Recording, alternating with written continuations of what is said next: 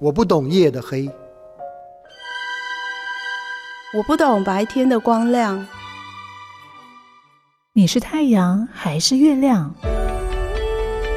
数位时代给了我们看世界更便捷的视窗，换位思考才能增进眼光。Corina 看世界，陪你开启世界观。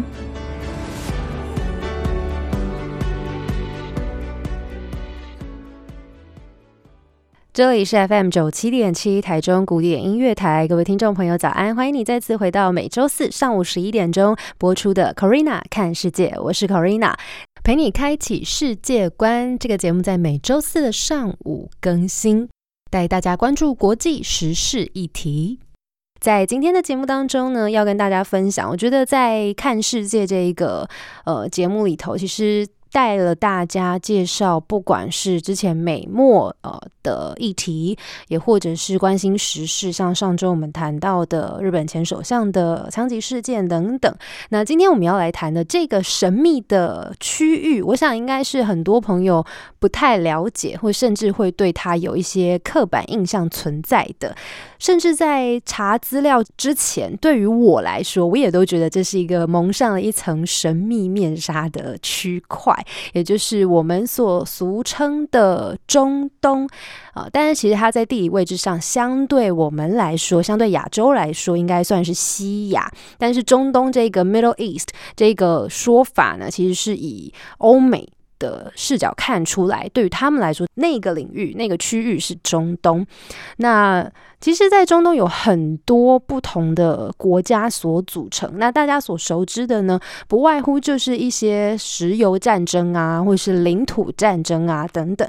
所以，对于呃西亚、中东这一块土地来说，是有一点点陌生，又有一点点觉得恐惧的啊。因为我们时常在新闻上头会看到的，像。以前宾拉登的新闻，或是 ISIS 恐攻啊等等这些新闻，大部分都是这样。所以，对我们不了解的人来说，这个国度、这个区域就来。相对是很神秘的，那所以我想在透过今天的节目，可以跟大家分享哦，在这个区域上头，阿拉伯联合大公国究竟是怎么样子的一个地方？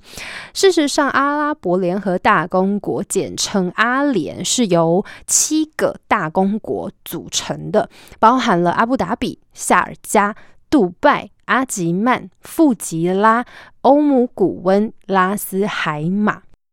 总共七个酋长国组成的联邦制君主国，而事实上，我在看翻阅一些图片资料的时候，真的可以感受到，像或许大家比较熟悉的杜拜，杜拜事实上是哇非常富裕的一个地方。你可以看到这个高楼大厦，一一栋一栋的盖，然后富丽堂皇的。对于我们的印象，对于杜拜就是那边的人都非常的有钱。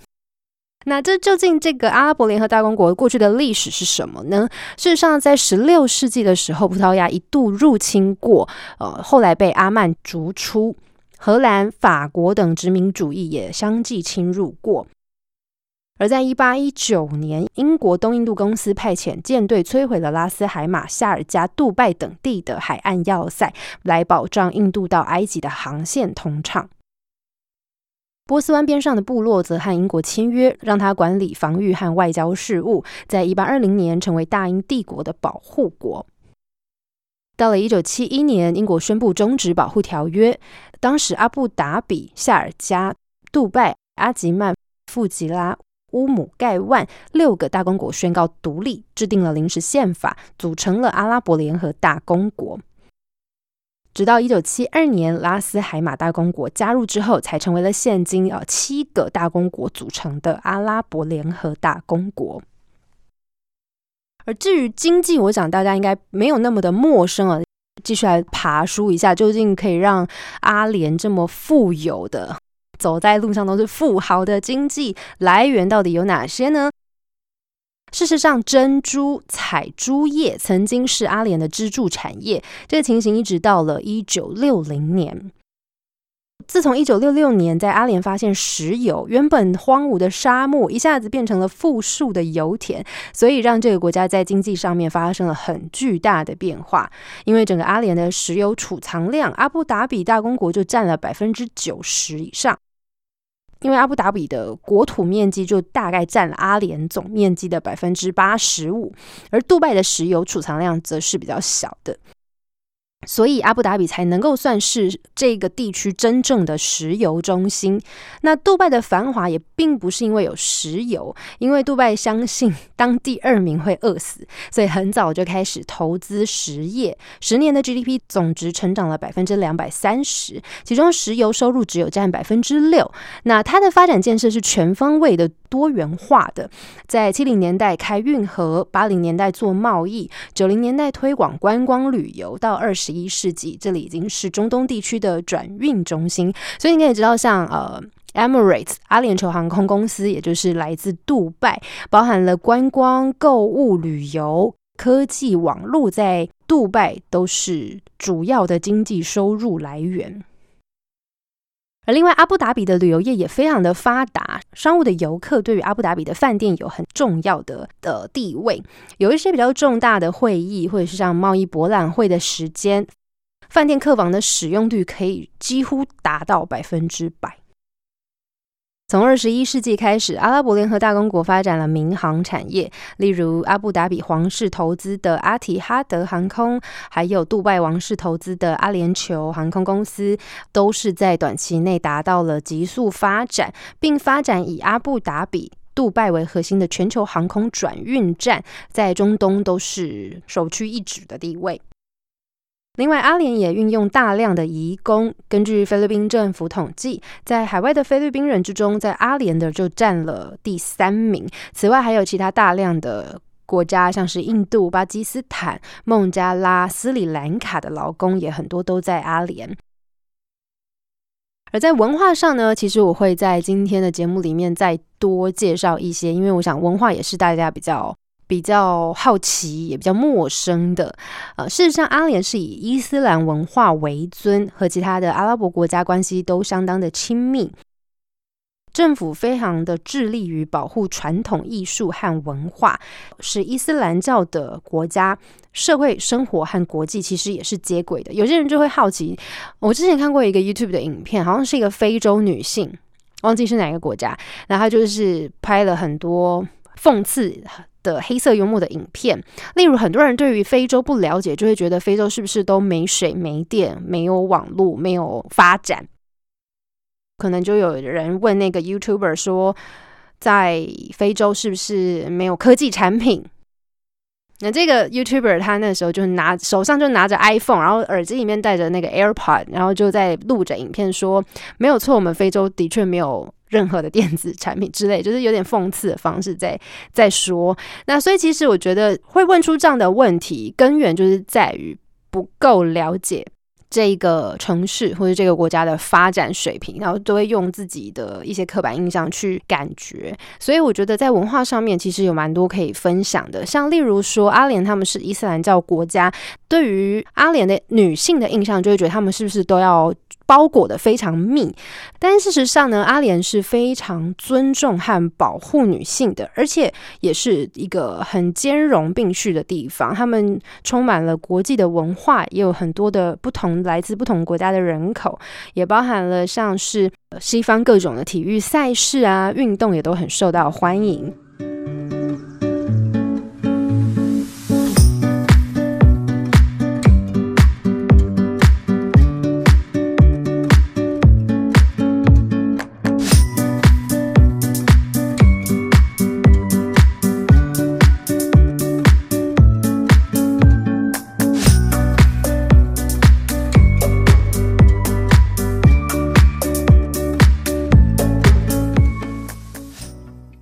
说到阿联的女性权利来说，除了第一印象大家会想到的是极尽奢华的杜拜，或是挥金如土的中东土豪。嗯，但对于呃阿联的传统女性，大家知道的就真的比较少了，可能就只有穿黑纱的这个保守的形象。但事实上呢，在阿联这个极度富裕和尤其针对外国人很开放的国家，女人的生活其实没有我们想象中的，不是我们想象中的这样。呃，事实上，在阿联，不是所有的女性都一定要用黑纱来遮脸。根据教派不同，有的人只需要穿着黑纱，有的人是把脸挡起来，露眼睛出来。那还有一些更保守的是把整个脸都挡起来。但是呢，跟其他的中东国家相比，阿联算是最开放的，对于非本国的女性没有任何要求。所以，如果说你是一个外国观光客，到杜拜的沙滩上，哦，你可以看到身材穿着比基尼的美女比比皆是。但如果是本国女性呢，即便是游泳，就要穿着黑纱。但是呢，你别以为阿联的女性穿黑纱还遮脸就不需要穿衣打扮。事实上呢，相反，她们很喜欢逛街。大家都说年轻女性呢还会很青睐各种电子产品，其实跟我们一般人是一样的，几乎每个人都还有两部手机、很多张信用卡这样。那通常来说呢，因为阿联的女性并没有经济负担的问题跟义务，也就是说你在阿联，只要你是女生，你的日常开销都应该由家里的男性来照顾。小的时候是父亲，结婚后是丈夫，那丧父又没结婚的呢，就是你的兄弟。那如果父亲、丈夫跟兄弟都没有了，还有叔叔，但实在不幸，真的连一个男性的亲人都没有了，社会、国家就会来照顾你，宗教部门也会来看望你。在阿拉伯联合大公国，男女订婚之后，女方一切生活费就是由理应由男方负担。结婚的时候呢，女方不用出一分钱，还可以收到相当丰厚的聘礼。而且有人说，从订婚开始，女方就可以开始使用未婚夫的身上的资源。不过呢，近年来因为随着社会发展，也有越来越多女性会主动要求来分担家庭开销。那如果男方接受，自然是可以的；但如果女方没有这个意愿，男方去负责家庭的经济开销，这就是理所当然的事情。那再来要介绍的呢，就是神秘的中东黑袍文化。台湾人对中东的印象，除了 ISIS 啊、恐怖分子啊、战争啊，或者就是比较严谨又保守的伊斯兰文化形象了。在这之中，阿拉伯女性穿着传统的黑袍阿巴雅，遮住头发跟脸的这个形象呢，又是这个文化的神秘象征。对于当地人来说，黑袍象征的就是他们遵从和信仰的文化。穿着黑袍就是表示认同伊斯兰的价值观。在阿联这个阿拉伯世界当中最开放的国家之一，因为旅游观光大量的引进外国人才的关系，而杜拜又是最西化的城市。事实上，在杜拜并没有规定女性必须要穿黑袍或者戴头巾，呃，但是呢，在法律上。杜拜的警察还是可以根据服装不恰当来警告人，或是把你逮捕走。那在服装的原则上面，虽然说没有强制规定一定要穿黑袍，但其实还是有一些潜规则。例如说，女生的裙裤，呃，可能尽量要过膝，或者是尽量不要穿露臂膀的，呃，无袖的这种衣服。那有一些原则也会被写在公共的场合入口，比如说进到教堂哦，或是进到这种宗教的场合里面，当然就是要穿着比较庄重得体。而如果你有仔细观察过，同样是黑色的长袍，其实当中还是有很多玄机的。从材质、绣花、剪裁都可以明显看得出等级的差别。比较平价的一套，从一台币一千块，一直到有牌子好几万块的都有，更不用说上面有的还会镶钻或是镶金。除了袍子本身之外呢，有很多的女性会喜欢在各种看不到的地方、看得到的地方下功夫。比如说，哎，你看得到的地方，除了她穿着的鞋子，脸部的妆容也是重点项目。或许你会好奇，那既然他们这么爱美，为什么不直接把黑袍脱掉呢？就直接看到他们里头穿着的。呃，某某名牌时装啊，但是对于当地人，信仰是他们行为的准则，他们生活当中每一个决定都是围绕着教义的规范，而且很好玩哦。他们的想法会是：为什么我穿好看的衣服一定要给陌生人看？又或者说，谁说欧美时装比黑袍漂亮呢？所以，其实他们的审美价值观是很有自己的一套准则的。那例如呢，像是。颜色的部分，伊斯兰教义明没有明确规定长袍的颜色，但在传统上来说是以黑色为主。那至于女性身体遮掩的范围呢，则是在伊斯兰文化当中多由家里面的父亲或是兄长来决定。如果你是在一个比较开放的家庭，女生可能就只需要披一个披风，或者是戴个帽子。如果是严谨的家庭呢，也有可能会要求女性要戴什么头套啦，或是把整个头发都罩住，然后或者有些人是呃规定女孩子要戴上一些不透明的面纱，只能露出眼睛，还要戴手套等等。所以在面纱的分别上来说，并不是结婚前后的差别，而是看家里面男性长辈的态度。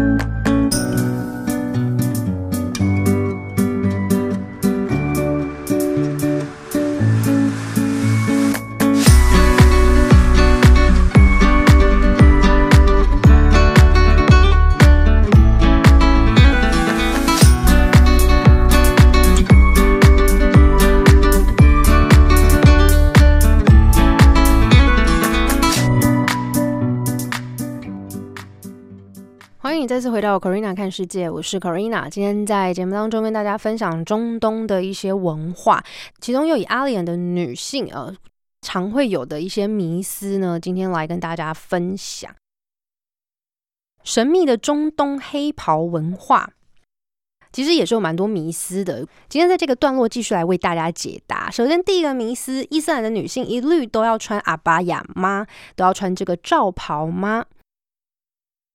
在台湾，我们普遍如果走在路上看到的伊斯兰妇女的印象，通常都是穿着阿巴雅的。但其实这点是不对的哦。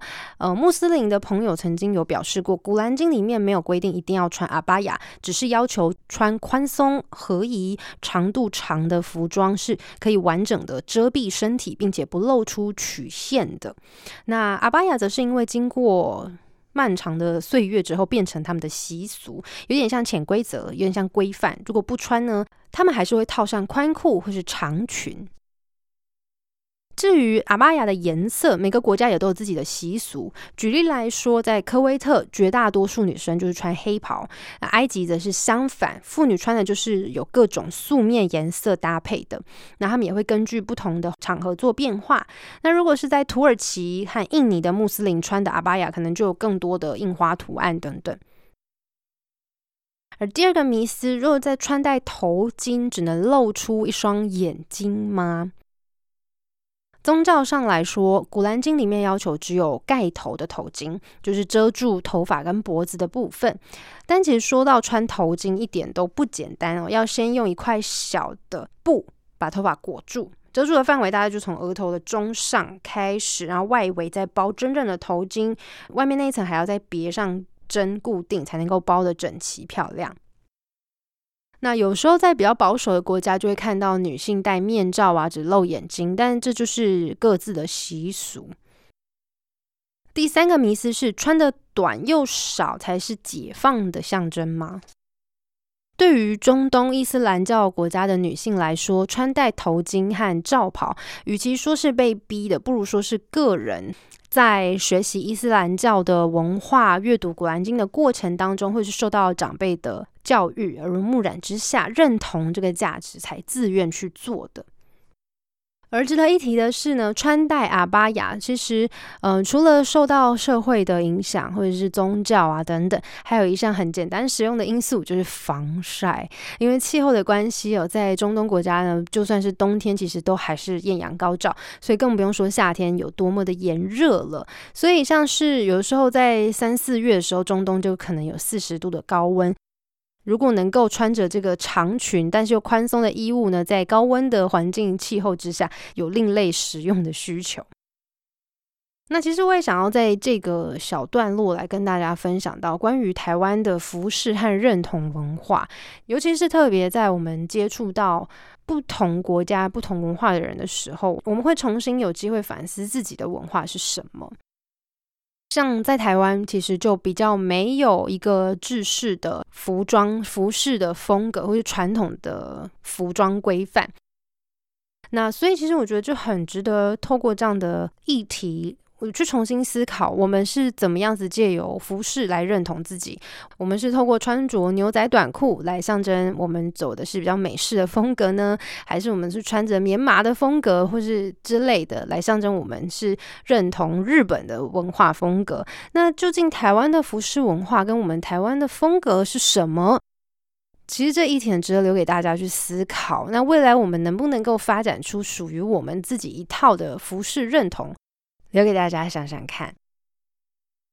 那我们今天呢，暂时就分享到这里。希望你喜欢这一集的节目。我们下周同样在周四的十一点钟，Corina 看世界。我们下周见。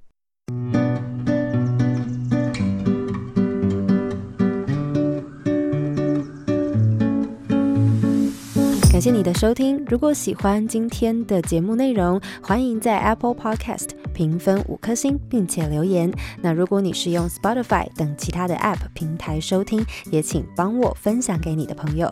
我们下集再见，拜拜。